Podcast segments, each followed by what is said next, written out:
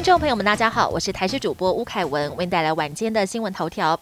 今天国内新增七点六万例本土个案，还有中重症一百二十二例，死亡一百四十四例，疫情北降南升。而在死亡个案中，有一名九岁男童出现呕吐、意识不清等症状，到院前无生命迹象，发病两天后在家中死亡。至于疫情何时降温，指挥官陈时中抛出预测，他认为台湾疫情跟新加坡类似。当确诊率到了百分之十，实际染疫的人口可能到了两三成，就可能会反转，而且十天内情况会变得很清楚。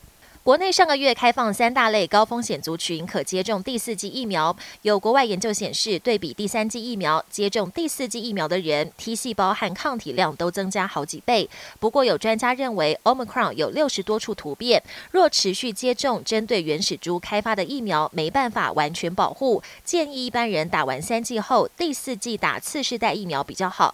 另外，韩国近期也开放打两剂疫苗的旅客入境，但其中不包含高端疫苗。对此，陈时中回应，WHO 已经在写报告，会有进展。台湾本土疫情爆发，许多轻症的居家照护者，除了呼吸道症状，还有百分之七的人会出现恶心、呕吐或腹泻等肠胃道症状。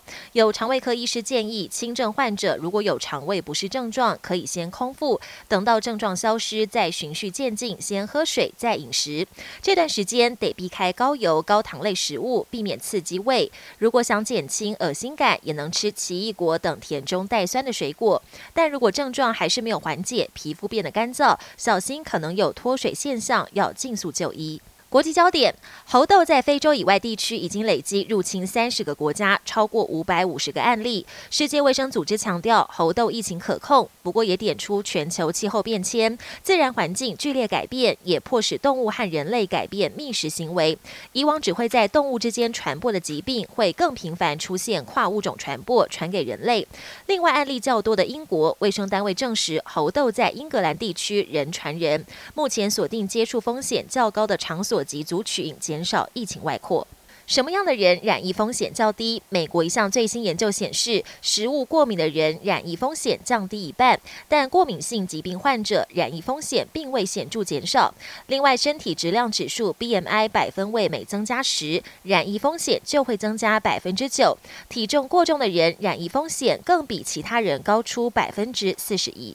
日本爱媛县知名观光景点石锤神社的鱼池，这两天出现鲤鱼集体绕圈的神秘景象。同样的奇景也曾出现在中国山西太原。网友解密，可能是水中的鱼群过度密集，加上游客撒了过多的饲料，造成水质优氧化，水中含氧量下降，鲤鱼才会绕圈游泳，帮助水流动，增加氧气。